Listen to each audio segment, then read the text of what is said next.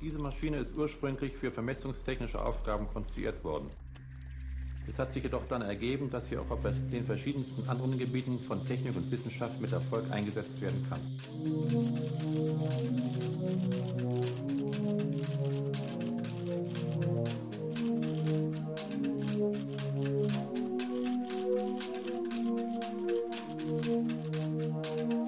Hi, are we on now? Tech, Cyril. Hallo Timeless. Heute machen wir eine Grundlagenfolge, richtig? Genau. Und wir haben ja bis jetzt die Grundlagenfolgen und die äh, Themenfolgen oder wie man die nennen, wie auch immer man die nennen sollte, die, an, die anderen Folgen, die Anwendungsfolgen vielleicht, haben bis jetzt noch nicht ganz so viel zu tun gehabt und ich würde diesmal anfangen, einen etwas größeren Bogen aufzuspannen, der sich über die nächsten vier Folgen erstreckt, mit dem Ziel zu erklären, wie Grafik grundsätzlich funktioniert. Also wie irgendwie die Pixel und Bildpunkte und so weiter auf den Bildschirm kommen. Und dafür fangen wir dieses Mal an. Wir gehen dann äh, in zwei Schritten vor, machen erst 2D-Grafik, also erst zweidimensionale Grafiken, wie man sie auf dem Desktop zum Beispiel hat. Und dann im zweiten Schritt 3D-Grafiken, wie sie zum Beispiel in Spielen auftreten. Und dafür machen wir heute die Vorarbeit. Okay, und die Vorarbeit für die 2D-Grafik wäre dann die Speicherhierarchie. Genau. Okay. Wir haben im Computer so ganz viel Speicher drin, den haben wir uns bis jetzt noch nicht angeguckt. Wir hatten ja schon in Folge 3 angefangen, uns Logikgatter anzuschauen und das ist so ein bisschen der schrittweise Aufbau hin zu dem Rechnenanteil vom Rechner.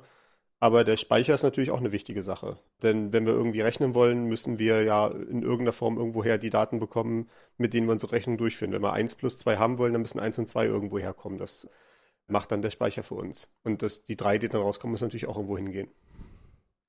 Ja, okay. Also das, das ist ganz klar. Das ist so eine Frage, äh, ich bin gar nicht sicher, ob, äh, weiß ich jetzt gar nicht mehr aus dem Kopf, ob wir da bei den Logikgattern drüber gesprochen hatten. Aber irgendwo muss halt dieser Strom herkommen. Und besonders wenn man halt an diese Programmierbarkeit denkt, dann muss es halt irgendwo erstmal alles stehen und dann muss man es halt auch irgendwo wieder hinschreiben, um dann weiter was damit machen zu können, ne? Verstehe ich das richtig? Ja. Okay. Genau. Man muss irgendwo das Programm herbekommen, man muss irgendwo die Daten herbekommen. Das liegt alles im Speicher drin. Das ist auch, das haben wir in unseren Notizen gar nicht drin stehen, aber das als äh, Seitenbemerkung gleich mal. Es gibt da grundsätzlich zwei Herangehensweisen, wie man Daten und Code halten kann im Speicher. Also entweder hat man verschiedene Speicher für beide verschiedenen Sachen. Das wäre dann eine sogenannte Harvard-Architektur. Äh, wahrscheinlich nach der Universität benannt. Bin ich mir gar nicht so sicher, wo der Name herkommt. Mhm. Also man hat halt einen Speicher für Programme und man hat einen Speicher für die Daten. Das war so in der Anfangszeit mal geplant worden. Wahrscheinlich hatte man das auch äh, sich vorgestellt, einfach dadurch, dass zum Beispiel die Daten irgendwie auf ihren eigenen Lochkarten reinkommen, ganz am Anfang, und die Programme auf anderen Lochkarten. Oder vielleicht, dass man sagt, man hat das Programm vielleicht sogar fest eingebaut in irgendeiner Form und die Daten kommen dann halt, wie gesagt, als äh, Lochkarten oder was auch immer man dann hat, äh, in das Gerät rein.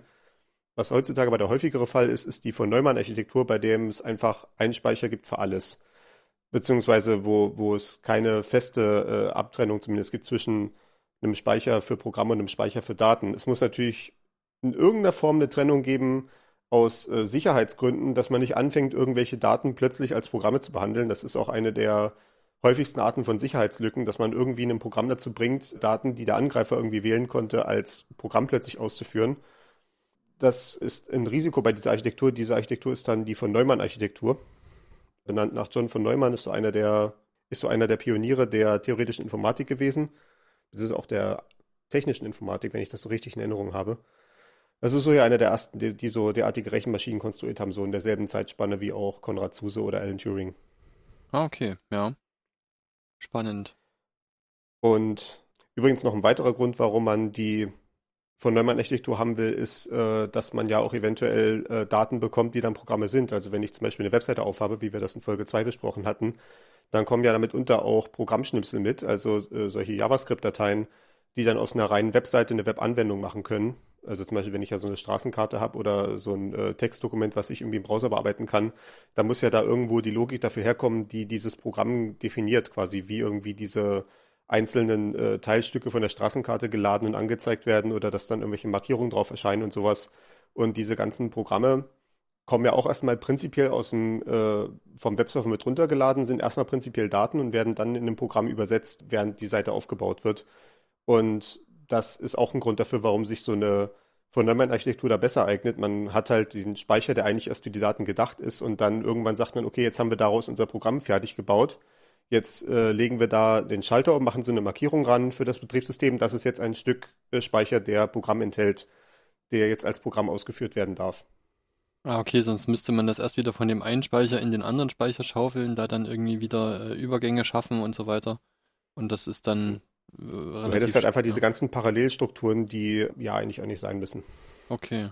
Ja. Also das Betriebssystem sieht das halt, was was ist, äh, einfach aus Schutzgründen, um halt umzusetzen, wie gesagt, dass nicht aus Versehen Daten als Programme ausgewertet werden oder andersrum. Und von daher weiß das Betriebssystem ja, wie dieser Teil vom Speicher hier enthält jetzt gerade ein Programm und kann da dementsprechend auch eine optimale Strategie anwenden, um diesen Speicher zu verwalten im Vergleich zu den Daten, äh, sofern da Unterschiede erforderlich sind in der Behandlung. Okay, gut. Jetzt haben wir hier irgendwie eine ganze Menge verschiedene Arten von Speichern stehen.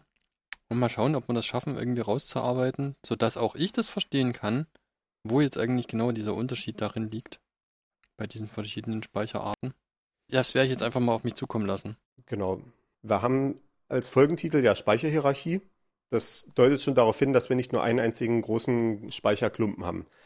Und das liegt daran, dass diese ganzen verschiedenen Speicher alle verschiedene Charakteristiken haben. Das hat man ja oftmals, wenn man irgendwelche Produkte hat, die man gegeneinander abwägt, dann hat man halt nicht nur einfach, man kann nicht mal nur sagen, dieses Ding da ist besser, weil es quasi eine Zahl gibt, die alles beschreibt, sondern es gibt dann immer verschiedene Aspekte. Also zum Beispiel, ich hatte jetzt neulich so einen Artikel gesehen, wo es um Batterietechnologie ging und warum eigentlich ständig eine Nachricht irgendwie ist, hier irgendwie ein neuer Durchbruch bei Batterieforschung, aber man sieht irgendwie davon am Ende in den Produkten nicht so wirklich was. Und der Grund ist dann meistens, dass dann im Forschungszentrum irgendwelche Batterietechnologien entwickelt wurden, die unter einem Gesichtspunkt sehr toll sind, zum Beispiel die Ladegeschwindigkeit oder die, das, das verfügbare äh, Ladevolumen pro tatsächlicher Masse oder sowas. Und dafür sind dann aber andere Faktoren wieder dann dementsprechend schlechter. Also diese Batterie, die vielleicht irgendwie besonders viel Ladung in sehr wenig Masse halten kann, die hat dann leider nur 100 Zyklen, bevor sie kaputt geht. So kann irgendwie 100 Mal geladen und entladen werden. Und das ist natürlich irgendwie nicht ganz so toll, wenn irgendwie deine Batterie im Auto irgendwie nach einem Monat irgendwie schon dann anfängt kaputt zu gehen, langsam beziehungsweise die Qualität zu verlieren. Ja. Und deswegen hat man halt äh, immer diese Abwägung zwischen verschiedenen Parametern, wenn man verschiedene Produkte vergleicht. Und so ist es hier beim Speicher ganz genauso. Die wesentlichen Kriterien, nach denen wir den Speicher beurteilen können, ist äh, erstens, ist er flüchtig oder nicht flüchtig? Also behält er sein, seine Daten, wenn der Strom weggeht oder verliert er die Daten, wenn der Strom weggeht? Mhm. Äh, letzteres wäre dann halt die Flüchtigkeit. Das zweite Kriterium ist natürlich, wie viel reingeht. Also einfach wie groß der Speicher ist. Also äh, eine, da steht dann halt meistens draußen auf der Packung halt so eine Zahl in Byte drauf, wie wir es ja auch schon besprochen haben, irgendwie heutzutage ja meistens irgendwie Gigabyte oder Terabyte oder sowas. Da habe ich eine kleine Gegenfrage. Also da geht es jetzt einfach um die Frage, wie viel Mebibyte, Gigabyte, Gibibyte, was auch immer, auf einem bestimmten äh, physikalischen Volumen jetzt Platz haben. Ne? Also wie groß der Chip ja, genau. ist und wie. Okay, ja, in Ordnung. Mhm. Also wenn du von außen drauf guckst, hast du ja dann irgendwie die feste Bauform. Ne? Du hast irgendwie eine Festplatte, die hat eine bestimmte Größe, die standardisiert ist, damit sie in PC-Gehäuse reinpasst oder so weiter. Ja. Und äh, dann steht dann halt da drauf, diese Festplatte, die jetzt zum Beispiel eine 2,5 Zoll Formfaktor hat, da passt jetzt irgendwie ein Terabyte rein. Und äh, dann kannst du halt die nächste haben, die, wo dann zwei Terabyte reingeht in demselben Formfaktor, was sich dann natürlich darin äußert, dass dann irgendwie innen drinne äh, mehr Speicherchips drinne sind oder die Speicherchips haben eine neuere Generation, wo mehr in dasselbe Volumen reingeht oder sowas. Ja, okay. Aber das ist halt prinzipiell erstmal das Kriterium, ne? wie, wie viel Daten ich irgendwie reinbekomme. Natürlich irgendwie der Bauform ist auch so ein Kriterium, was noch dazu kommt, vielleicht noch so ein bisschen separat zu betrachten, weil irgendwie im Notebook kann ich natürlich keine große 3,5 Zoll Festplatte einbauen, da fehlt schlicht der Platz dafür. Ja. Äh, während ich in einem Server im Rechenzentrum vielleicht nicht das Problem habe irgendwie. Also ich weiß selber, ich, wir betreiben auf Arbeit auch so Storages und wir haben teilweise Server, da stecken so 40, 50 Platten drinne. Das ist schon auf, der, auf dem oberen Ende des Spektrums, aber das kommt durchaus vor. Da hat dann ein einzelner Server irgendwie so in der Größenordnung 300, 400 Terabyte an Speicher. Das kommt vor. Ja, okay, gut. Nee, mir aber gut, ähm, genau. wir, wir, wir gehen schon wieder die Tangente runter. Genau, was hatten wir jetzt an Kriterien? Wir hatten die Flüchtigkeit oder Nichtflüchtigkeit auf der anderen Seite, wir hatten die Größe, den Formfaktor auch und dann haben wir noch das Kriterium, wie schnell wir das Ganze beschreiben können. Also nicht nur, wie viele Daten reinpassen, sondern auch, wie schnell wir die da reingeschaufelt bekommen. Denn mir bringt es natürlich jetzt nichts, irgendwie eine Festplatte zu haben, die einen Terabyte groß ist, wenn das Raufschaufeln eines Terabytes irgendwie Wochen dauert oder das Runterschaufeln Monate oder was auch immer. Ah ja, hm, okay. Beziehungsweise es kann eventuell sein, dass es mir was bringt, das kommt aber dann sehr auf meinen Anwendungsfall an. Das ist dann wieder die Frage, was man gerade haben will oder nicht haben will. Und als letztes Kriterium ist noch die Frage, wie oft man das Ding wieder beschreiben kann. Das ist so eine Grenze, an die viele Leute gar nicht so denken, aber zum Beispiel so Festplatten haben auch eine Lebenszeit. Ich glaube, bei SSDs zum Beispiel, also wir werden es dann gleich noch genauer drauf eingehen, äh, ist es zum Beispiel so, dass die so etwa 2000 Mal wieder beschrieben werden können, bevor die dann anfangen, größere Fehlerraten zu haben. Und das dann, ist gar nicht so häufig. Das ist gar nicht so häufig, nee, aber man schreibt tatsächlich nicht so viel auf, wie man immer denkt. Äh, die meisten Daten schreibt man irgendwie einmal rauf und dann bleiben sie dann irgendwie da. Also ich meine, wenn ich irgendwie meine Fotosammlung habe zum Beispiel, die lege ich einmal auf die Platte ab und dann gucke ich sie mir vielleicht relativ häufig mal an, aber so viel extra schreiben tue ich da eigentlich gar nicht. Okay, ja, gut. Und genau, das sind unsere ganzen Kriterien, die wir so gegeneinander aufwiegen. Und wir werden halt keinen Speicher finden auf absehbare Zeit, der in allen diesen Kategorien irgendwie ideal ist. Also der ideale Speicher wäre natürlich groß, schnell, nicht flüchtig, beliebig oft wieder beschreibbar. Ja, das ist halt, äh, wünscht dir was, aber so funktioniert die Realität nicht. Deswegen müssen wir mit so einer Hierarchie aus verschiedenen Speichern arbeiten. Ja. Also ich verstehe dich richtig. Was man jetzt macht, man hat jetzt einfach diese verschiedenen Arten von Speicher. Der eine ist schnell, der andere kann sehr oft wieder beschrieben werden, was auch immer. Die haben einfach alle ihre Vor- und Nachteile. Und was man jetzt tut, man wählt einfach bestimmte Arbeitsbereiche für jede einzelne Speicherform aus, wo diese einzelne Speicherform das Maximum an ihrer Leistung bringen kann. Im Prinzip ja, ne? Okay. Äh, es wird dann immer ein bisschen davon abhängen, man wird vielleicht nicht in jedem Computer jede Art von Speicher haben, die wir jetzt gleich besprechen werden. Und andererseits ist auch diese Beschreibung, die wir jetzt gleich geben werden, also wir haben hier fünf verschiedene Stufen von Speicher, die ist vielleicht für manche Situationen so ein, ein bisschen zu einfach. Aber es soll zur Illustration reichen, wie diese verschiedenen Arten von Speicher zusammenarbeiten, um dann zusammen eine, eine relativ kompetente Speicherlösung abzubilden. Das ist eigentlich eine sehr, sehr schlaue Idee. Okay. So, dann fangen wir auf der ersten Stufe an und wir gehen jetzt hier von den großen Speichern zu den schnellen Speichern, so grob gesagt. Also man könnte jetzt, das ist schon der Punkt, wo es eigentlich die äh, Abstraktion schon in sich zusammenfällt. Ne? Wir haben ja als Stufe 1 geschrieben die Festplatte. Man könnte eigentlich auch sagen, Stufe 0 ist das Netzwerk. Ja, weil alles, was ich nicht auf meinem Lo PC lokal rumzuliegen habe, habe ich in diesem riesigen, großen Speicher rumzuliegen, der Internet heißt und die gesamten Planeten umspannt, sofern ich halt die Möglichkeit habe, ranzukommen aber eigentlich so wirklich im Computer fängt es an mit Stufe 1 der Festplatte. Ja. Also hat man vielleicht schon mal in der Hand gehabt eventuell, beziehungsweise man kann irgendwie davon wahrscheinlich auch Bilder finden in der Bildersuche. So eine Festplatte, ja, gibt es in den üblichen Formfaktoren, so 2,5 Zoll und 3,5 Zoll sind so die üblichen Faktoren für Desktop-PCs. Für Notebooks gibt es ja noch so ein paar kleinere Formate. Oder für Tablets natürlich, ja, bei Tablets gibt es schon gar keine Festplatten mehr. Bei Notebooks eigentlich auch nicht mehr so sehr. Jedenfalls, die Festplatte ist nicht flüchtig, also das, das kennen wir ja, wenn der Strom aus ist, äh, ist auf der Festplatte weiterhin abgespeichert, was wir haben wollen. Und wenn wir irgendwann den Strom wieder anschalten, dann können wir von dort dann wie unser Betriebssystem laden und äh, alle Programme, die wir so installiert haben und unsere Bildersammlung angucken und was nicht alles. Die Festplatten sind auch relativ groß und sind auch relativ günstig. Also die aktuellen Marktpreise, als wir jetzt geguckt haben hier in der Vorbereitung, äh, man kriegt so Festplatten ab etwa 25 Euro pro Terabyte oder pro TB-Byte. Ja. Das geht. Also wenn ich hier zu, bei mir so zu Hause so eine 8 Terabyte Festplatte habe, da bin ich mit 200 Euro dabei und dann habe ich wahrscheinlich zwei. Für den Fall, dass eine ausfällt, habe ich dann noch die Kopie auf der anderen. Dann bin ich halt für so 400 Euro dabei und habe schon 8 Terabyte abgelegt, was schon eine durchaus sehr substanzielle Menge von Daten ist. Also wenn ich jetzt irgendwie für uns als äh, reinen Audio-Podcast ist das, glaube ich, mehr als ausreichend. Wenn wir jetzt hier Video machen würden, dann wäre das wahrscheinlich dann langsam ein bisschen eng, weil Videodateien sind einfach gigantisch groß.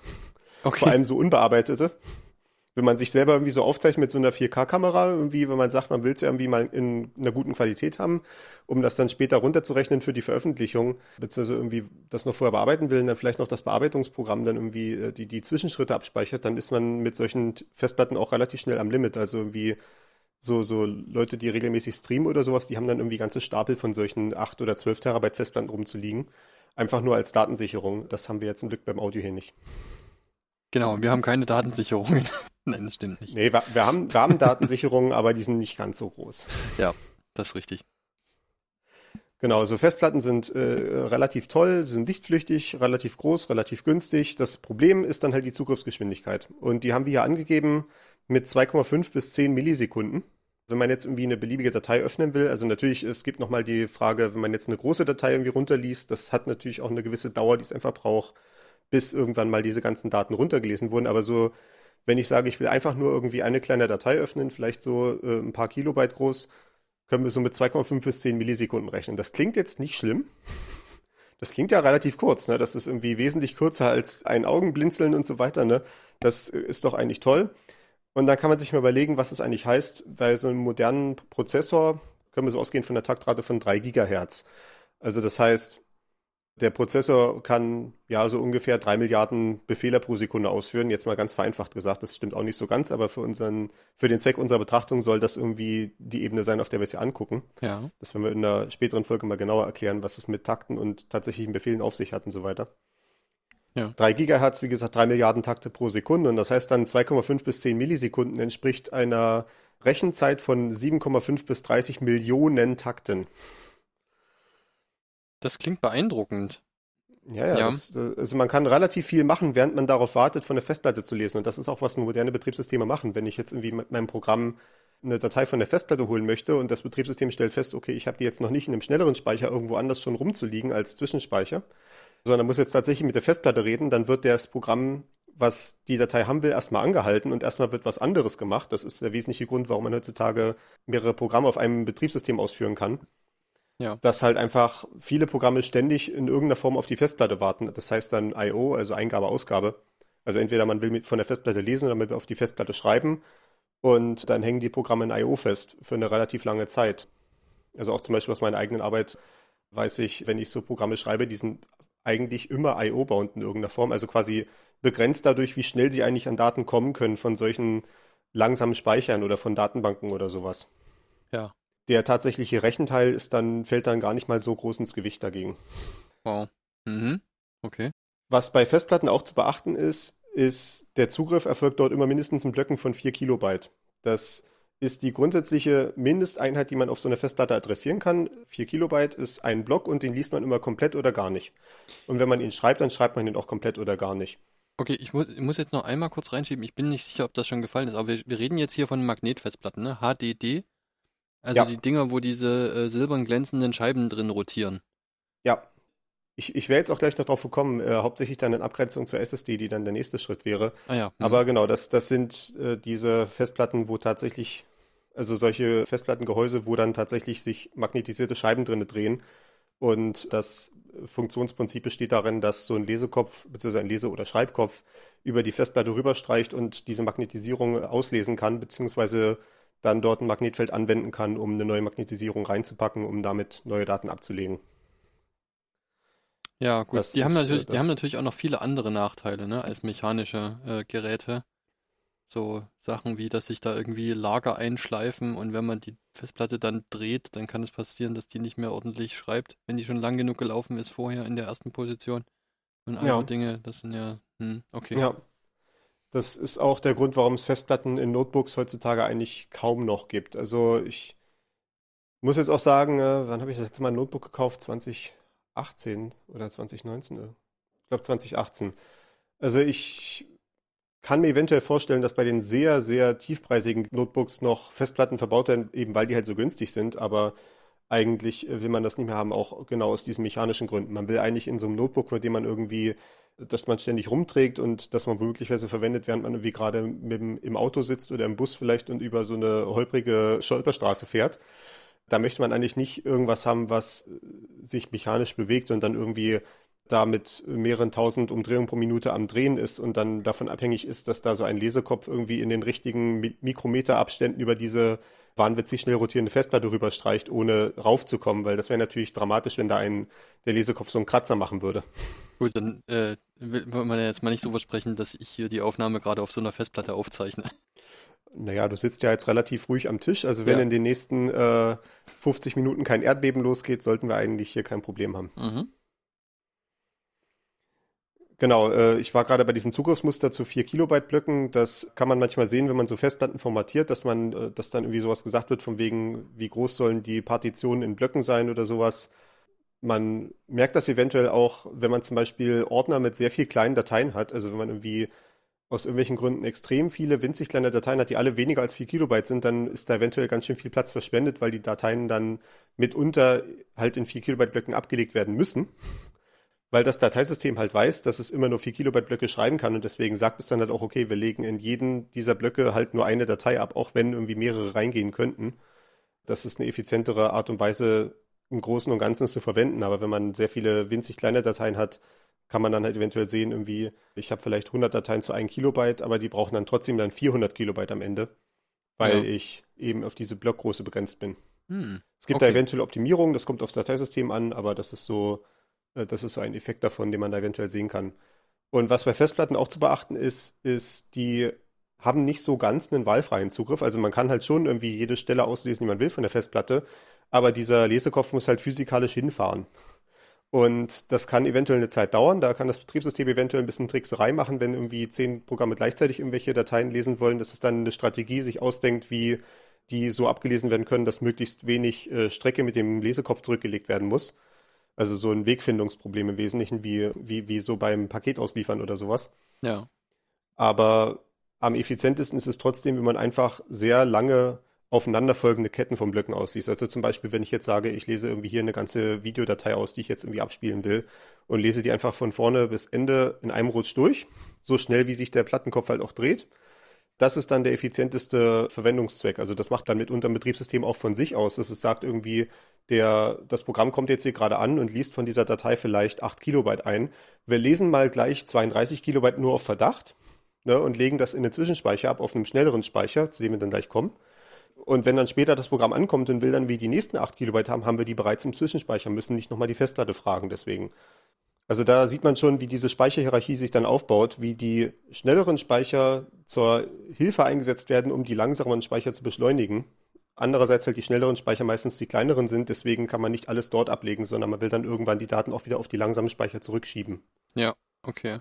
Ja, mal sehen, ob man da vielleicht noch irgendwie eine gute Analogie dazu finden. Das erste, was mir dazu einfällt, ist ein Archiv mit so riesengroßen Regalen, mit so Kurbeln dran. Ja. Ja, das, das ist tatsächlich keine schlechte Analogie. Also man kann sich das vielleicht so vorstellen, als irgendwie der schnellste Speicher ist irgendwie den, der Zettel, der vor mir auf dem Schreibtisch liegt. Da kann ich jetzt halt wirklich drauf äh, schreiben. Oder was jetzt halt die Analogie irgendwie das Rechnen wäre. Irgendwie, das mache ich mit dem Zettel, der vor mir auf dem Tisch liegt. Und dann habe ich irgendwie dann die Aktenmappe daneben, wo ich dann irgendwie die nächsten Zettel raussuchen kann. Dann habe ich irgendwie meinen Rollcontainer am Schreibtisch, wo irgendwie äh, ein paar Akten drinne gel gelagert werden können, sodass ich die nächste Akte rausnehmen kann. Dann habe ich irgendwie mein Regal am, äh, auf der anderen Seite des äh, Raumes, wo ich dann irgendwie weitere Ordner rausziehen kann. Und dann habe ich irgendwie mein Archiv, wo dann irgendwie alle Ordner drinne sind. Also so ungefähr kann man sich das tatsächlich vorstellen, ja. Ja, okay.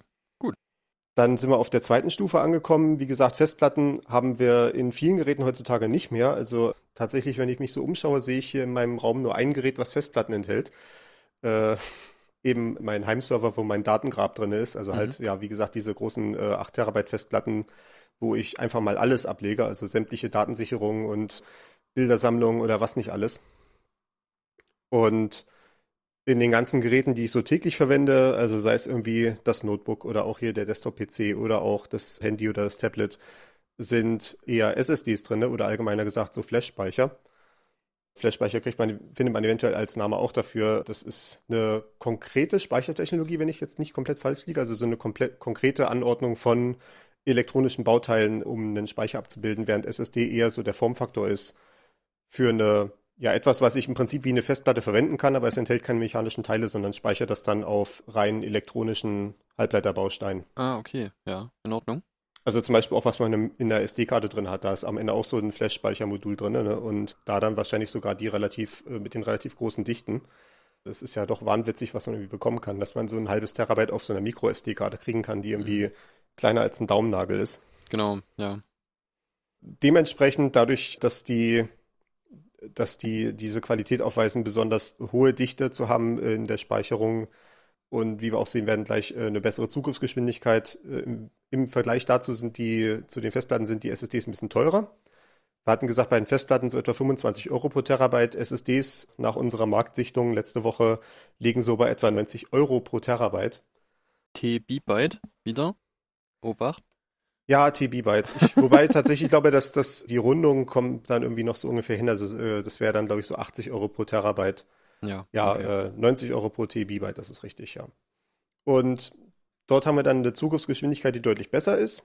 Hauptsächlich deswegen, weil wir halt einfach keinen Lesekopf haben, der irgendwo hinfahren muss, sondern wir haben halt nur ein elektronisches Bauteil, wo wir Strom reingeben müssen und dann kommt unser Ergebnis raus oder wird reingeschrieben. Wir haben es da mit einer Zugriffsgeschwindigkeit zu tun von so etwa 0,05 Millisekunden, nach dem, was wir irgendwie finden konnten. Das ist bei dem Referenz von 3 Gigahertz, die wir eben schon hatten, sind das dann 150.000 Takte. Das ist immer noch relativ viel, aber schon mal deutlich besser als 30 Millionen Takte. Erheblich besser, ja, das stimmt. Mhm. Das, das ist auch eine der besten Sachen, die man machen kann mit so alten PCs. Also wenn man so einen PC vielleicht noch von 2010 oder so hat oder 2012, wo noch eine reine Festplattenkonfiguration drin ist und keine SSD, wenn man da eine SSD reingibt und das Betriebssystem auf die SSD packt und vielleicht auf der Festplatte nur die ja, die die großen Datenmengen lässt, also halt irgendwie die Bildersammlung oder irgendwie die riesige Steam-Bibliothek oder sowas, dann wird man da sehen, dass es eine dramatische Verbesserung der Reaktionsgeschwindigkeit des PCs gibt, einfach weil diese ganzen Programme ihre Daten von so einer schnellen SSD lesen können und dadurch deutlich schneller starten. Ja, das macht immer einen sehr großen Unterschied, das stimmt, ja. Und auch anders als bei Festplatten, äh, bei SSDs hat man einen relativ schnellen Wahlzugriff.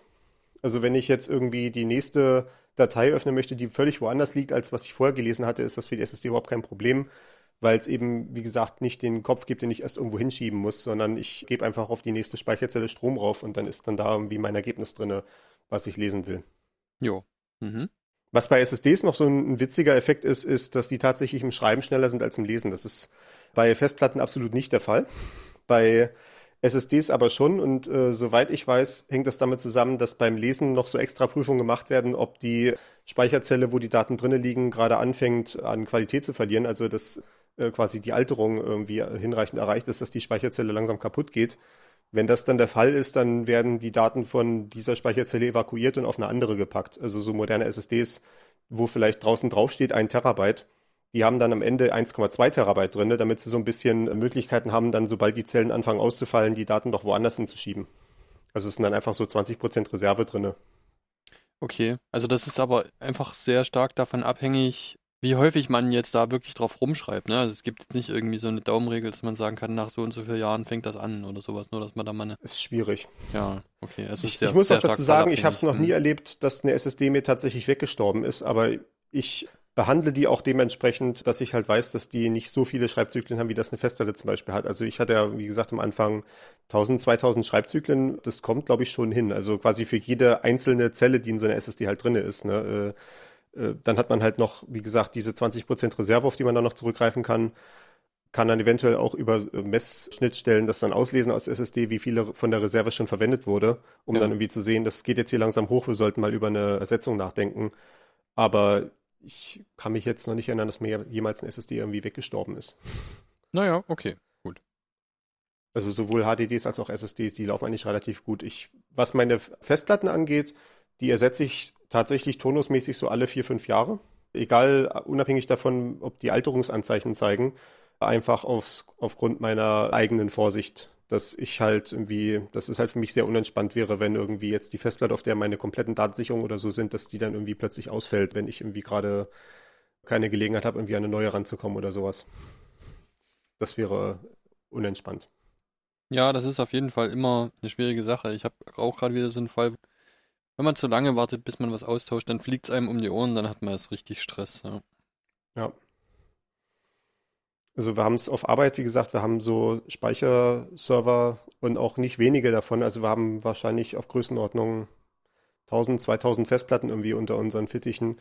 Und da fallen halt wirklich so pro Woche zwei, drei aus. Das ist halt eine normale Fehlerrate. Mhm. Ja, okay. Ja, zwei, drei ist vielleicht sogar viel gesagt. Eher so ein, ein bis zwei. Also bei Festplatten, wenn man die halt wirklich verwendet, und das ist ja bei uns dann da auch der Fall auf Arbeit, äh, äh, dass die Kunden da ständig wirklich auch aufschreiben. Also so, ja, bei vier Jahren ist es wirklich eigentlich schon eine gute Zeit, anfangen, anzufangen, über eine Ersetzung nachzudenken, einfach nur turnusmäßig. Ja. Das sind jetzt diese beiden Arten von Speicher, die nicht flüchtig sind. Festplatten auf der einen Seite und SSDs auf der anderen Seite. Ab der Stufe 3 ist dann, haben wir es dann mit flüchtigen Speicher zu tun. Und der Vorteil von einem flüchtigen Speicher ist eben, dass er diese geringe Anzahl von Schreibzyklen nicht hat. Also ein, Flücht, ein nicht flüchtiger Speicher, der muss halt dafür sorgen, dass die Daten auch gehalten werden, auch wenn der Strom weg ist. Das muss da relativ, ich sage es jetzt mal wirklich sehr bildlich, ne? das ist äh, rein metaphorisch und nicht irgendwie wörtlich zu nehmen. Das muss da wirklich sehr kraftvoll reingeritzt werden. Okay. äh, damit es irgendwie lange halten kann. Ne? Wie, stell dir vor, du meißelst das irgendwie in Stein, deine Daten, und dann irgendwie am Ende polierst du mit so einer, ach, wie heißt denn das Werkzeug, ne? Schleifscheibe. Mit einer Schleifscheibe, genau. Reibst du dann die Inschrift wieder weg und machst, schreibst dann das nächste Mal rauf, dann weißt du halt irgendwann ist kein Stein mehr da, ne? Und wenn du hingegen das irgendwie nur mit so einer einfachen Tinte irgendwie raufmalst, die du dann irgendwie mit einem Waschlappen wieder abwaschen kannst, dann ist natürlich das offensichtlich, dass ich da eine höhere Anzahl von Schreibzyklen bekomme. Und das ist ja insbesondere deswegen wichtig, weil ich ja, während der Computer läuft, irgendwie sehr oft irgendwelche Daten schreiben möchte. Also einfach nur sowas wie zum Beispiel, ich habe hier meinen Speicher, wo die Bildpunkte drinne sind für meine, für meinen Bildschirm, ne, die dann als nächstes zum Bildschirm geschickt werden. Das ist ein Speicher, der wird dann 60 Mal pro Sekunde beschrieben. Und wenn ich dann irgendwie 2000 Schreibzyklen hätte, bevor das Ding irgendwie kaputt geht, dann kannst du dir vorstellen, dass ich an diesem Gerät nicht sehr viel Freude haben werde. nee, wahrscheinlich nicht. Oh, schon wieder kaputt nach einer halben Stunde. Sehr gut. es, es, ist, es würde, glaube ich, nicht mal eine ganze, es, es ist keine ganze Minute. Ja, also wahrscheinlich, ja. Es ist etwas über eine halbe Minute, wenn ich das jetzt im richtigen Kopf überschlagen habe. Aber ja, gut, äh, das, das ist nicht direkt sinnvoll. Deswegen arbeitet man da mit flüchtigen Speicher, der viele äh, Schreibzyklen durchmachen kann. Ich weiß tatsächlich nicht, ob für RAM auch eine Anzahl von Schreibzyklen angegeben ist, aber ich kann mir durchaus vorstellen, dass es dann so in den Milliarden oder Billionen oder so wäre. Ja, was ich mich halt immer so frage bei flüchtiger Speicher, also das ist halt einfach irgendwie, man gibt da Strom drauf, um irgendwie in Zustand zu halten und sobald der Strom einfach weggeht, dann fällt der wieder auf Null zurück, Ja. sozusagen. Also man gibt Strom drauf, Ja. dann steht Na, da nicht auf 1. Null, also nicht, nicht auf Null im Sinne von, dass die, der Datenwert Null, sondern halt Rauschen. Also irgendein unbestimmter Zustand. Ja. Hm, okay, in Ordnung. Also ohne jetzt genau zu wissen, ohne jetzt selber RAM-Bausteine irgendwie zu bauen tagtäglich, gehe ich davon aus, dass die wahrscheinlich an jeder einzelnen Speicherzelle irgend so eine Markierung dran haben werden, ob die seit dem letzten Strom an schon mal geschrieben wurde, damit dann im Zweifelsfall, wenn das noch nicht der Fall war, dann irgendwie gesagt werden kann, hier ist nichts los, gehen Sie weg oder so, oder dass zumindest irgendwie kontrolliert Nullen rausgegeben werden oder sowas. Aber ich gehe davon aus, dass wenn man das Ding zum ersten Mal ausliest, nachdem der Strom raufgelegt wird, kommt erstmal nur Rauschen raus. Okay. Mhm. Genau, RAM ist also flüchtig. RAM übrigens, äh, ja, äh, Arbeitsspeicher ist, ein, ist dann halt das deutsche Wort, aber RAM ist halt so schön kurz, deswegen sagt man immer RAM. Steht für Random Access Memory. Da sieht man schon, das ist eigentlich in dem Namen so eine Abgrenzung zu den Festplatten, weil, wie gesagt, die Festplatten, die kann man halt vorzugsweise in, der, in dieser festen Reihenfolge zugreifen, wie halt der Lesekopf das ablesen kann. Oder zum Beispiel, wenn ich sowas habe wie einen Lochkartenstapel oder äh, so, ein, so, ein, äh, so ein langes Papier von, so ein langes Endlospapier oder sowas, vielleicht eventuell so ein Lochstreifen, genau, sowas. Hm. Da kann man sich vorstellen, den kann man nicht äh, wahlfrei zugreifen, sondern da kommt halt dann immer der, die nächsten Zahlen halt rein, so wie halt der Lochstreifen eingelesen wird. In Abgrenzung dazu war halt dieser Name Random Access Memory, also Speichern mit wahlfreiem Zugriff, ne, oder Also- Zufallszugriff, ne. Ja, beliebig, nicht von der Reihenfolge abhängig. Ja. Es ist, es ist eigentlich auch blöd, ne, weil random heißt ja eigentlich zufällig, ne, aber es Ja, ist ja genau. nicht zufälliger Zugriff, ne. Es ist ja schon, ich kann da schon sagen, was ich haben will. Ich kann nicht einfach nur sagen, gib mir mal irgendwelche Daten. Das ist eigentlich irgendwie ein komischer Name, wenn ich jetzt so drüber nachdenke. Gut, dann schlagen Ja, wir man- noch kurz random man nach, stellt ob das sowas- möglicherweise auch beliebig heißen kann. Ja, es, es heißt im Englischen, glaube ich, auch beliebig. Ja. Aber es sind solche Sachen, über die denkt man niemals nach, bevor man es mal irgendjemand anderem erklären will. es ist so, wie man niemals ins Museum geht, bevor mal jemand zu Besuch kommt und man Sightseeing macht. Regellos, zufallsbedingt, wahllos. Ja, ja, genau. Mhm. Mhm. Beiläufig Ja, chaotisch. es- also wahl, wahllos ja eben gerade nicht, ne, sondern wahlfrei eigentlich. Ne? Aber na gut. Und wie wir gesagt haben, SSDs sind eigentlich in dem Sinne auch Random Access Memory. Also da kann ich auch auf jede Stelle, die ich will, zugreifen mit einer konstanten Geschwindigkeit. Aber dieser RAM-Begriff ist halt hier eher in Abgrenzung zu den Festplatten zu verstehen und eigentlich auch heutzutage spricht man einfach von RAM. Und das ist halt einfach ein feststehender Begriff, der halt Arbeitsspeicher heißt. Diese länglichen Module, die im PC da neben dem Prozessor stecken. Ja, genau. Die, die man auch immer austauscht, wenn der, wenn der Rechner mal wieder irgendwie zu langsam sich anfühlt. Das ist so, Ja. zweite Maßnahme nach SSD ist mehr RAM. Das, das ist auch nicht zu unterschätzen, aus genau diesem Grund, dass der RAM eben als Zwischenspeicher fungiert für die Festplatte. Ne? Wenn ich jetzt sage, ich habe irgendwie 20 Programme, die alle gleichzeitig laufen, dann wollen die halt alle irgendwie ihren Programmcode oder irgendwelche Dateien oder sowas von der Festplatte lesen. Und wenn ich halt ein bisschen mehr RAM habe, dann kann ich den RAM als Zwischenspeicher verwenden für die Festplatte und dadurch das Ganze deutlich beschleunigen eventuell. Also RAM hat auch eine substanzielle Auswirkung auf die Geschwindigkeit des ganzen Systems. Mhm. Ja. Es gibt dann auch noch die umgekehrte Relation. Wenn der RAM jetzt nicht ausreicht, und das tritt dadurch ein, halt ein Programm kann ja nicht nur sagen, ich will jetzt Daten von der Festplatte lesen, sondern das Programm kann auch sagen, ich brauche jetzt einfach mal Speicher. So, ne, quasi, ich brauche jetzt einen Schmierzettel. quasi. Ne? Ich sitze hier, am, ich, ich bin hier gerade dabei, meine Akten zu bearbeiten, um mir dieses, äh, diese Metapher vielleicht zurückzufallen von eben. Ne? Ich habe hier Mhm. irgendwie meine, mein, äh, meine Akte auf und habe es jetzt mit irgendwelchen komplizierten Berechnungen zu tun, die ich jetzt dann machen muss und denkst so, ach meine Güte, das kriege ich jetzt nicht im Kopf gelöst. Irgendwie, das wären vielleicht dann irgendwie die sogar die letzte Stufe meiner Speicherhierarchie in dem Beispiel, sondern ich brauche jetzt irgendwie einen Schmierzettel, ne? Und dann gehe ich halt irgendwie hin und habe irgendwie mein Packen Kopierpapier, wo ich mir dann so eine so ein Blatt rausziehe und dann anfange auf dem Schmierzettel was zu machen. Und dann kann es eventuell sein, irgendwie am Ende habe ich so viele Schmierzettel rumzuliegen, dass der ganze Tisch voll ist. Das wäre jetzt halt die Analogie quasi, diese etwas hinkende Analogie, dass mein RAM voll ist. Was mache ich denn dann, wenn ich jetzt noch einen Schmierzettel brauche, aber mein RAM ist schon voll? Und dann gibt's halt die Möglichkeit zu sagen, man hat einen Swap-Speicher eingerichtet, also einen, es gibt eigentlich kein gutes deutsches Wort dafür, das heißt einfach Swap. Das ist dann ein Stück auf der Festplatte, was dafür markiert ist, also meistens auch so ein paar Gigabyte oder sowas äh, in der ähnlichen Größenordnung wie so ein RAM. Und dort lege ich einfach mal äh, Sachen aus dem RAM ab, die ich gerade für eine längere Zeit nicht brauchen werde. Das ist immer so eine Vorhersagesache. Ja, also Swap steht für Wechsel oder Tausch. So, also das englische Wort wird halt als Tausch Ja. oder Wechsel irgendwie so, ja, Ja. irgendwie, wenn Also man ich, Sachen äh, austauscht. Mhm. Ja, also ich, ich tausche halt, ja, ich, ich, ja, ich weiß nicht, tauschen. Es, es klingt, glaube ich, nicht wirklich so, wenn ich mit dem deutschen Wort weiterarbeite. Es ist halt auch, im Deutschen verwendet man dann halt, halt das Verb swappen. Ja, ist für- einfach ein feststehender Begriff, ja. Ne? Ich nehme halt Dinge aus dem RAM, irgendwelche Schmierzettel oder sowas, die halt gerade im RAM rumliegen, also solche Speicher, mit denen das Programm irgendwie arbeitet gerade, die aber relativ lange nicht mehr verwendet wurden, sodass dann auch die Erwartung ist, dass sie wahrscheinlich jetzt auch nicht allzu schnell wieder gebraucht werden und lager die auf die Festplatte aus. Das dauert lange.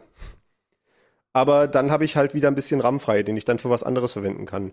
Das sieht man eventuell, wenn man einen Computer verwendet und irgendwie die Speicherauslastung hochgeht. Vielleicht hat man so eine Anzeige irgendwo. Also ich habe auf jeden Fall hier in meiner Ecke so eine Anzeige, die mir zeigt, wie viel RAM gerade belegt ist. Das sind bei mir gerade 12 Prozent. Und wenn es jetzt irgendwie gegen 100 Prozent gehen würde und man hat so einen Swap eingerichtet, würde man dann halt merken, dass das System zwar weiterarbeitet, aber es wird drastischer langsamer als vorher, weil es eben ständig anfängt zu swappen, also ständig irgendwelche Stücke aus dem RAM wieder auf die Festplatte auszulagern und andere zurückzuholen und dann ist es halt durch diese Geschwindigkeit der Festplatte begrenzt und wird alles dramatisch langsam. Ist aber trotzdem- Auslagerungsspeicher. Stimmt, ja. Mhm. Auslagerungsspeicher, das ergibt tatsächlich Sinn, ja. Das ist tatsächlich ein Wort, was ich da schon mal gehört habe, ja. Jetzt, jetzt wo du sagst, ja, durchaus. Ist aber trotzdem tatsächlich gar nicht so eine schlechte Idee, ein bisschen Auslagerungsspeicher zu haben meistens. Oder zumindest, wenn man irgendwie absehen kann, dass man heute mal irgendwie relativ viel vom RAM braucht, mal kurz so einen äh, Auslagerungsspeicher anzumachen. Denn es ist mitunter tatsächlich schneller zu sagen, ich will irgendwie weiterhin meine Daten von der Festplatte im RAM zwischengespeichert haben und dafür irgendwas aus dem RAM auslagern auf die Festplatte, wenn ich dadurch erreiche, dass insgesamt weniger Zugriffe notwendig sind. Also wenn ich irgendwie ein Stück Speicher auslagere, was ich danach einmal wieder von der Festplatte zurückholen muss und ich spare mir dadurch aber irgendwie dasselbe Stück äh, Datei irgendwie 20 Mal von der Festplatte zu holen, dann ist das ein Gewinn im Netto. Okay. Also ja, das, man, man sieht schon, die Komplikationen nehmen zu. äh, wir, wir verwenden die Festplatte, um den RAM besser zu machen. Wir verwenden den RAM, um die Festplatte besser zu machen. RAM ist flüchtig. RAM ist, was die Speichermenge angeht, also den Preis pro Speichermenge deutlich teurer. Also wir hatten eben gesagt, Festplatten 25 Euro pro Terabyte oder Tebibyte. SSDs 90 Euro pro Tebibyte. Bei RAM sind wir bei 4 Euro pro Gigabyte oder Wow. Gigabyte. Mhm. Also entsprechend 4000 Euro pro Tebibyte. Das ist schon eine ganz andere Kategorie. Ja. Ja, so etwa zwei Größenordnungen mehr. Und gerade deswegen hat man von äh, diesem RAM dann in, in dementsprechend deutlich weniger als von den flü nicht flüchtigen Speichern. Also zum Beispiel so zwei bis vier Gigabyte ist so das äh, Minimum für heutige Smartphones oder Tablets oder sowas. Und das geht dann bei Servern hoch bis durchaus in den Terabyte-Bereich. Der letzte Punkt äh, auf unserer Liste, den wir jetzt auch wieder vergleichen können zwischen diesen ganzen Ebenen, ist die Zugriffsgeschwindigkeit. Wir hatten ja gesagt, Zugriffsgeschwindigkeit bei Festplatten so ein paar Millisekunden, bei SSDs so 0,05 Millisekunden, also 50 Mikrosekunden, also 50 Millionstel. Ja. Und beim RAM sind wir jetzt bei einer Zugriffsgeschwindigkeit von 15 Nanosekunden. Und äh, das ist die, das ist die initiale Latenz. Die findet man manchmal tatsächlich bei solchen RAMs auch auf den Spezifikationsblättern. Wenn man so im Internet Produkte vergleicht, dann sieht man dann oftmals so eine CAS-Latenz. Das ist so in diesem Größenordnungsbereich von 15 Nanosekunden. Dazu kommt dann noch die Übertragungszeit für die tatsächlichen, für das tatsächliche Stück Daten, was ich wie runterholen will. Das ist dann auch meistens so ein Kilobyte-Bereich, was damit einmal geholt wird. dann ist man so insgesamt bei etwa 65 Nanosekunden. Und wir hatten gesagt, bei Festplatten waren es 30 Millionen Takte, bei SSDs waren es 150.000 Takte für den Zugriff und jetzt beim RAM ist man bei einer äh, Taktdauer von 200 Takten. Das wird wirklich rapide besser, ja. Ja, ja, genau. Das ist auch äh, durchaus wichtig, weil mit diesem RAM ist man wirklich ständig am Arbeiten, wenn man, wenn man programmiert. Also zum Beispiel, wenn wir jetzt sehen, wenn wir jetzt sagen, wir haben mehrere Programme zu laufen, was ja heutzutage immer der Fall ist. Also so ein normales Betriebssystem hat ja allein schon dadurch, dass es irgendwie äh, atmet und existiert und so weiter, sind schon mal irgendwie 50 bis 100 Prozesse aktiv. Also sowas wie halt irgendwie der Bluetooth-Dienst und der Druckdienst und irgendwie der äh, Dienst, der irgendwie die Bildschirmanzeige zusammenbaut oder sowas alles, ne? Mhm. Und all das sind irgendwie separate Programme und der Computer wechselt ja relativ schnell zwischen diesen verschiedenen Programmen. Und jedes Mal, wenn das passiert, wird dann für das Programm, was jetzt als nächstes wieder dran ist, müssen ja die ganzen Daten, mit denen es jetzt rechnen will, die müssen aus dem RAM zurückgeholt werden, weil die nächsten Stufen sind dann zu klein für mehrere Programme. Also vielleicht noch gerade so für ein, zwei, aber nicht für 100. Ich, ich merke also, gerade wieder, wir müssen bei Gelegenheit mal eine Folge machen, einfach darüber, mit, was, dies, was diese Maschinen einfach alles parallel machen. Oder eigentlich ja, ja nicht parallel, sondern irgendwie nacheinander, aber was dann für einen Menschen so aussieht, als wäre das wirklich alles, würde das alles gleichzeitig passieren. Weil es einfach in so rascher Folge geschieht. Also ja. da müssen wir wirklich nochmal drüber sprechen. Aber gut. Ich meine, einfach nur als, als Größenordnung, ne? Äh, wenn wir jetzt sagen, wir sind bei Grafik. Wir haben 60 Hertz Bildwiederholrate so auf normalen Bildschirmen und teilweise auch schneller als das. Und das heißt, für jedes Einzelbild hat man zur Berechnung 16 Millisekunden Zeit. Und so ein Bild besteht halt heutzutage aus 8 Millionen Bildpunkten eventuell, wenn du so einen 4K-Monitor hast, ne? Oder 16 Millionen, wenn du zwei davon hast. Ja, stimmt. Und zwischendrin will man aber dann vielleicht auch noch mal ein bisschen Ton zu dem Video berechnen, was man da gerade anguckt. Ja, ich meine, also einfach nur irgendwie Bildpunkte hinzuschmeißen, ist ja noch das eine, ne? Irgendwie, wenn man jetzt zum Beispiel ein äh, Computerspiel hat, wo irgendwie noch alle möglichen äh, KI-Berechnungen ablaufen oder Physik-Kollisionserkennung und was nicht alles oder irgendwelche äh, chemischen Simulationen sogar, wenn irgendwelche Gase da gerade am explodieren sind oder sowas, ne? Ja. Äh, alles in 16 Millisekunden. Ja, okay. Ja, das ist, ja, das ist mal wieder sowas, wo man merkt, okay, also eigentlich äh, nochmal neu drüber nachdenken, ja. So, wir kommen dann in der nächsten Stufe, haben wir dann, sind wir jetzt über den Punkt hinaus, wo es nicht mehr Bauteile sind, die man irgendwie sehen kann, wenn man so einen Computer aufmacht. Also bei, wenn man so einen Desktop-Computer aufschraubt oder auch wenn man ein Notebook aufschraubt, äh, sofern das heutzutage noch geht bei diesen Geräten, kann man meistens wirklich sehen, dass irgendwie der RAM ein separates Bauteil ist und die Festplatte oder die SSD ist ein separates Bauteil. Jetzt kommen wir in die Größenordnung, wo es nicht mehr separate Bauteile sind, weil das zu langsam wäre. Okay wir sind jetzt im Prozessor drinne, also in diesem Siliziumklotz, der da auf dem Mainboard irgendwo drauf steckt oder raufgelötet ist im Zweifelsfall.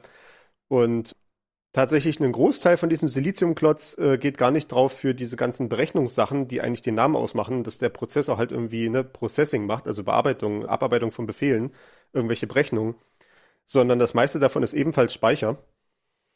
Einfach deswegen, weil halt wirklich, naja, jede Speicherzelle, irgendwie jeder, jedes Bit braucht halt irgendwie eine gewisse Menge an Transistoren und dann kannst du dir überlegen, wie viele, wenn wir irgendwie selbst nur 16 Megabyte oder sowas haben wollen, dann reden wir halt hier von Millionen, von Millionen von Transistoren, ja, von Abermillionen. Und das macht einfach den größten Teil dieses Prozessors heutzutage aus. Wow. Das ist auch der wesentliche Grund dafür, warum Moore's Law funktioniert. Also Moore's Law, das Moore'sche Gesetz, sagt ja aus, dass bei Prozessoren alle 18 Monate, glaube ich, die Transistorenzahl sich verdoppelt. Eben ermöglicht dadurch, dass halt die Transistoren immer kleiner geworden sind über die Zeit. Ne? Irgendwie am Anfang waren die Transistoren dann so im Millimeterbereich, also ganz, ganz am Anfang, bei den ersten Prozessoren, die dann vielleicht so 1000 Transistoren insgesamt hatten. Ja. Und dann bist du irgendwie in den Mikrometerbereich gekommen und heutzutage sind wir im Nanometerbereich und auch nicht mehr irgendwie, also zum Beispiel hier mein Prozessor, den ich hier im PC drin habe, der ist, glaube ich, 20 Nanometer Prozess. Also da ist ein Transistor so ungefähr, ja, es, ist, es kommt nicht mehr ganz hin, aber so, so die feinste Struktur, die man irgendwie haben kann, ist so 20 Nanometer und wir sind jetzt gerade, je nachdem, bei welchem Prozessorhersteller man ist, bei so 5 bis 10 Nanometern. Und dementsprechend heißt das halt natürlich auch, wenn du jetzt irgendwie von 20 auf 10 Nanometer gehst, und das ist jetzt, wie gesagt, das ist nur so Rundung, weil das äh, auch teilweise nur Marketingnamen sind, bezieht sich jetzt nicht wirklich auf die Größe eines einzelnen Transistors, sondern mehr so auf so Strukturauflösungsgrößen.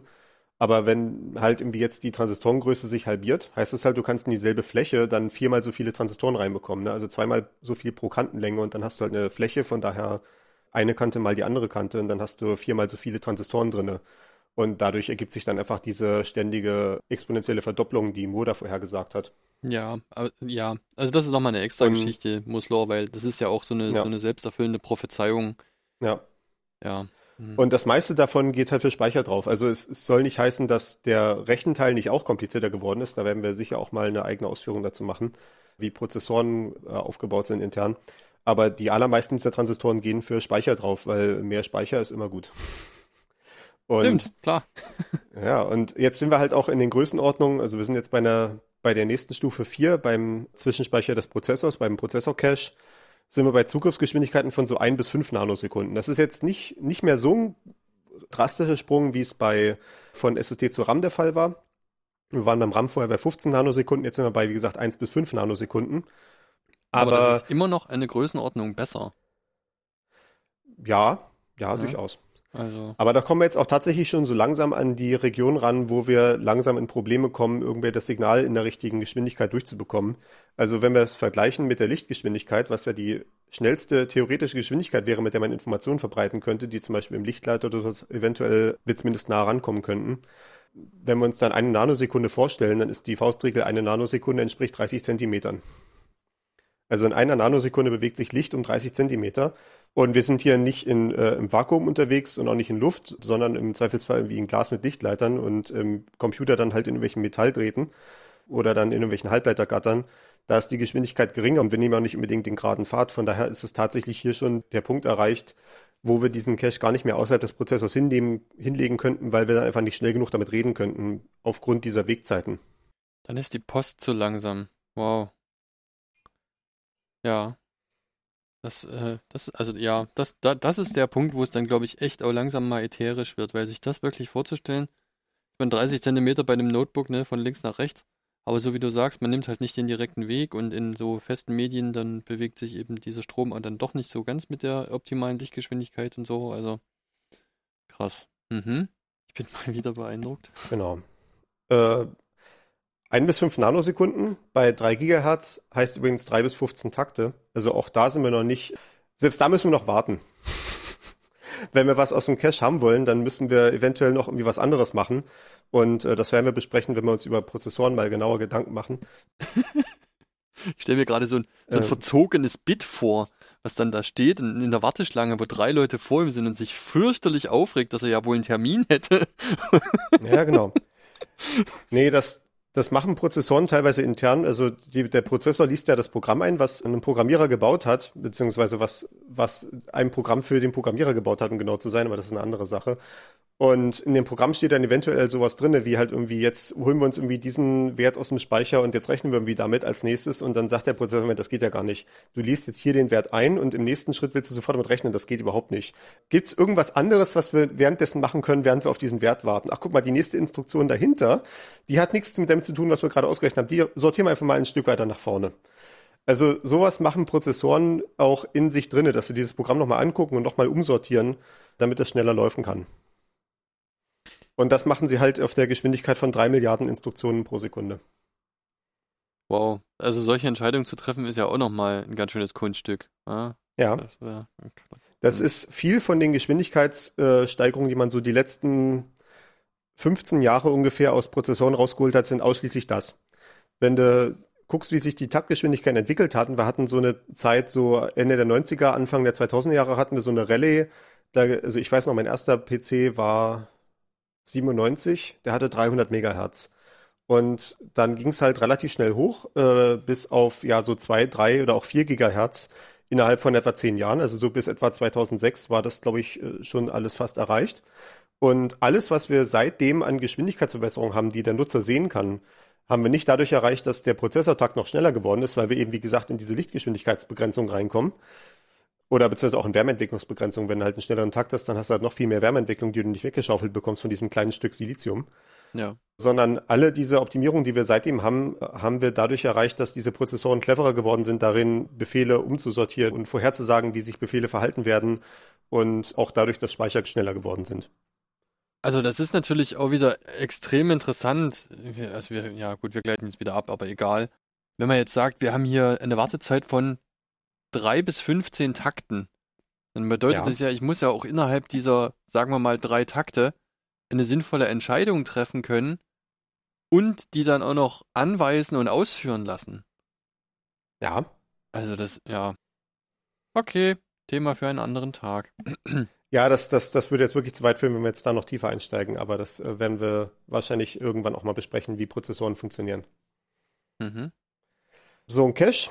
Ich, das ist tatsächlich auch die Größenordnung, wo ich dann langsam ins Schwimmen komme, was, was ich nicht jeden Tag irgendwie mal angucke, wie diese Informationen sind. Ich habe dafür eine Quelle in den Shownotes verlinkt. What every programmer should know about memory. Das ist für, für die Zielgruppe, die wir hier so erreichen möchten, wahrscheinlich nicht die richtige Quelle, weil das ein 140 Seiten langes im Prinzip Lehrbuch ist für Programmierer, was schon wirklich tief in die Sache einsteigt. Aber da, da haben wir so ein paar von diesen Zahlen hergeholt, die wir heute sagen, jetzt gerade für diese Stufen im Prozessor.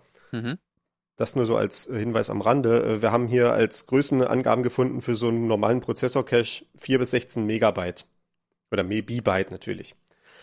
Ja. Und das ist auch meistens noch mehrere Stufen aufgeteilt. Also wenn man irgendwie sich mit Prozessoren beschäftigt, dann wird man irgendwie sehen, es gibt irgendwie mehrere Stufen, die heißen dann meistens sowas wie L1, L2, L3 Cache.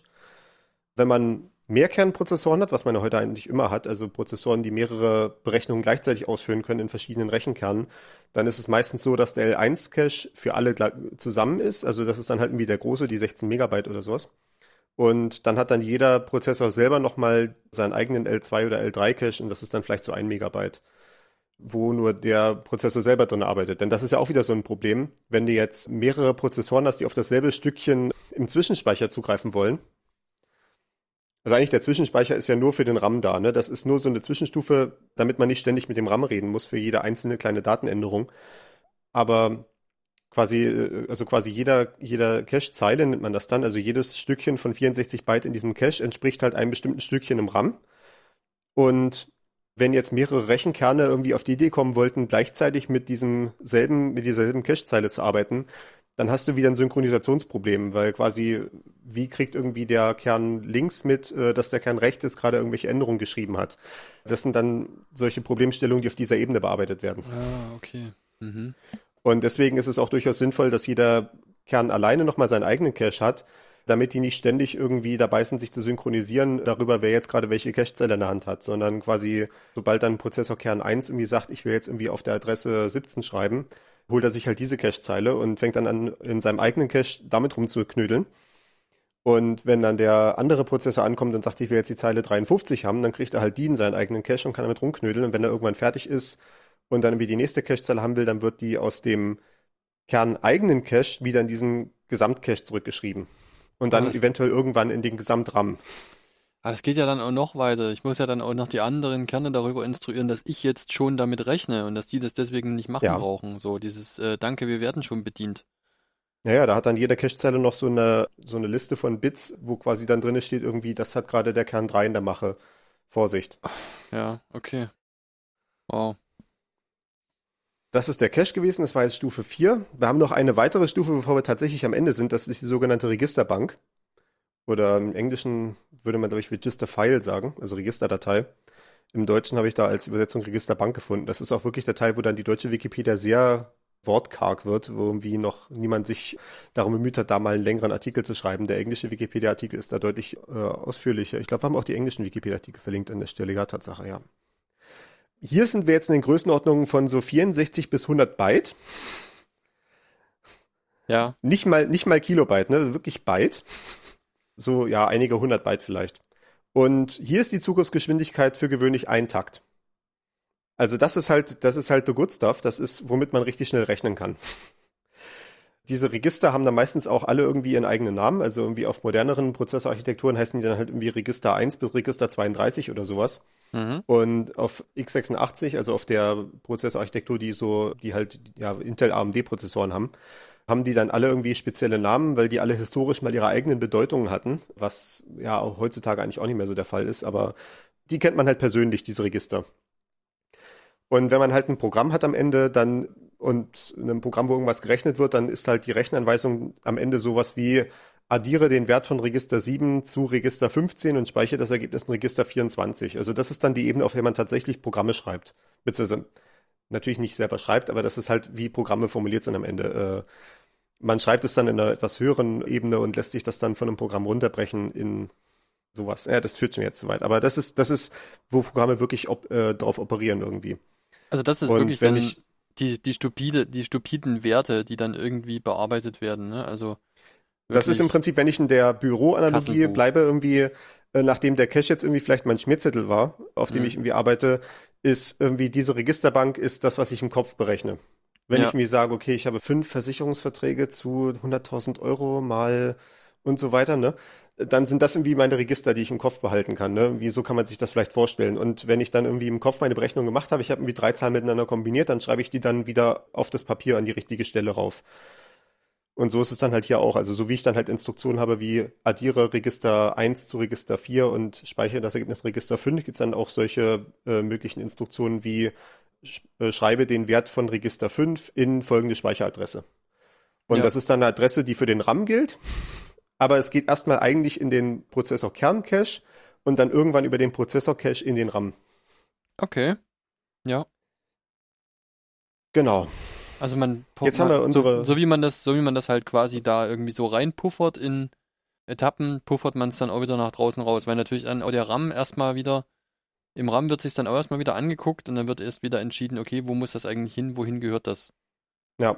Hm, okay. Also wenn ich jetzt tatsächlich irgendwie Daten ausrechnen will, die dann am Ende auf der Festplatte landen, wäre die Reihenfolge, ich habe die erst in meinen Registern, weil ich es erst irgendwie berechne, dann kommen sie in den RAM mit dem Umweg über den Prozessor, aber quasi mein, mein Programm sagt quasi, mein Programm sieht quasi, dass es das in den RAM schreibt, in diese Adressen, die zum RAM gehören. Dann geht das durch diese Prozessor-Cache-Stufen in den RAM.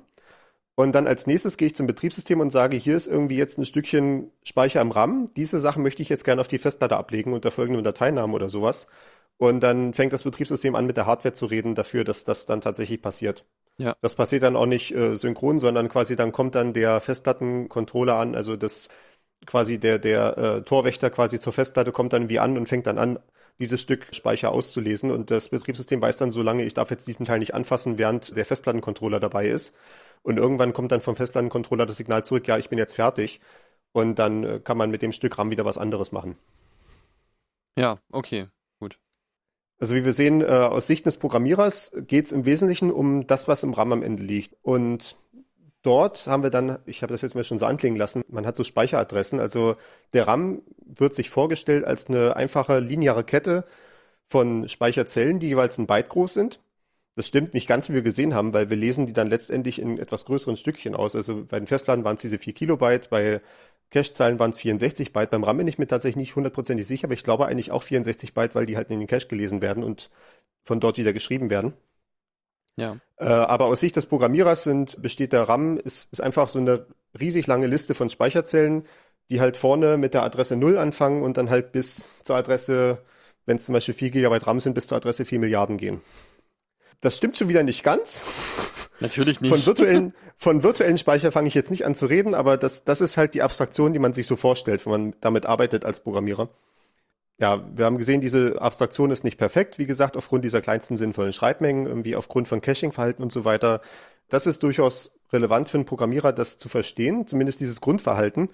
Wenn man manchmal, wenn man diese wenn man diese Probleme mit der Abstraktion nicht kennt, dann läuft man manchmal da rein und wundert sich dann, warum Dinge komisch sind. Ne? Wir hatten es eben gesagt, zum Beispiel sowas wie, wenn ich Festplatten äh, auf die Festplatte Dateien schreibe, die alle sehr klein sind, dann wundere ich mich dann am Ende, warum die alle vier Kilobyte groß sind.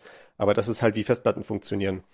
Oder wenn ich, das ist zum Beispiel eine Sache, die bei 2D-Grafik auftritt. Ich hatte hier in den äh, Shownotes geschrieben, Einfluss der, der Einfluss auf effizientes Rechnen für diese, von dieser Speicherhierarchie ist, dass es nicht nur wichtig ist, schnell zu rechnen, also die Rechnung so zu formulieren, dass man möglichst wenig Rechenschritt und so machen muss, das ist natürlich wichtig. Aber eigentlich sogar viel wichtiger als schnelles Rechnen ist lokales Rechnen.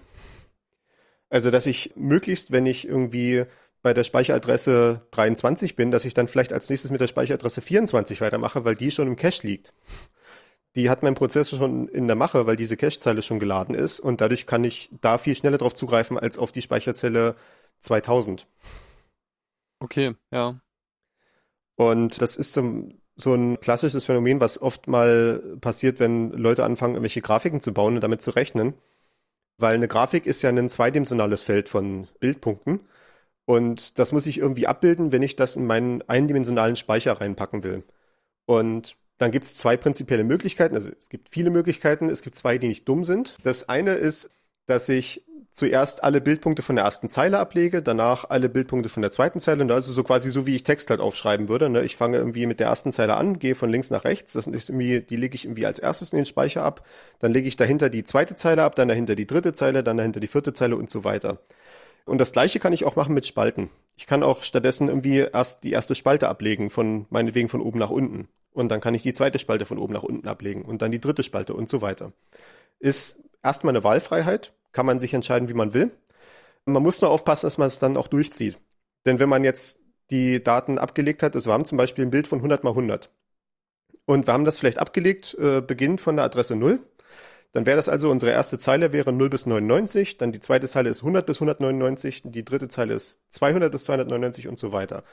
Wenn ich jetzt aber anfange, mein Programm geht jetzt durch und möchte aber die Bildpunkte gerne äh, spaltenweise ablesen, dann geht's halt nicht 0, 1, 2, 3, 4, 5, 6 durch, sondern 0, 100, 200, 300, 400.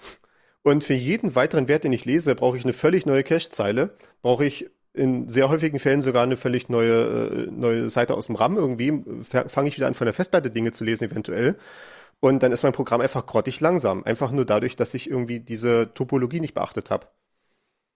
Also ja. meine Berechnung war eigentlich optimal, aber ich, ich habe dann halt den Speicherzugriff verbockt. Okay, ähm, äh, vielleicht ein bisschen arbiträres Beispiel, weil das ja wahrscheinlich was ist, wo, also das jetzt bekannt ist bei Leuten, die das machen. Ne? Aber es ist so, wie, wie wir das in das der ist so ein Folge Fehler, den jeder, haben. Das ist so ein Fehler, den jeder in diesem Feld einmal gemacht hat, mindestens. Ja, also es ist so wahrscheinlich so, wie wir es in der letzten Folge schon besprochen haben, dass man einfach, dass es besser ist zu wissen, was man tut, wenn man etwas tut.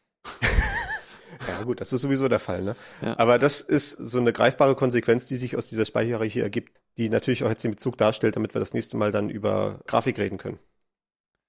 Wenn okay. wir dann in das Konkrete einsteigen. Schön, haben wir das schon angerissen, wenigstens. Sehr gut. ja, dann denke ich, äh, haben wir es für heute. Genau, haben wir es mal wieder geschafft. Dann bleibt eigentlich nur noch festzuhalten, die nächste Folge kommt in drei Wochen. Damit könnt ihr rechnen. Sehr schön. Dann bis zum nächsten Mal. Ciao, ciao.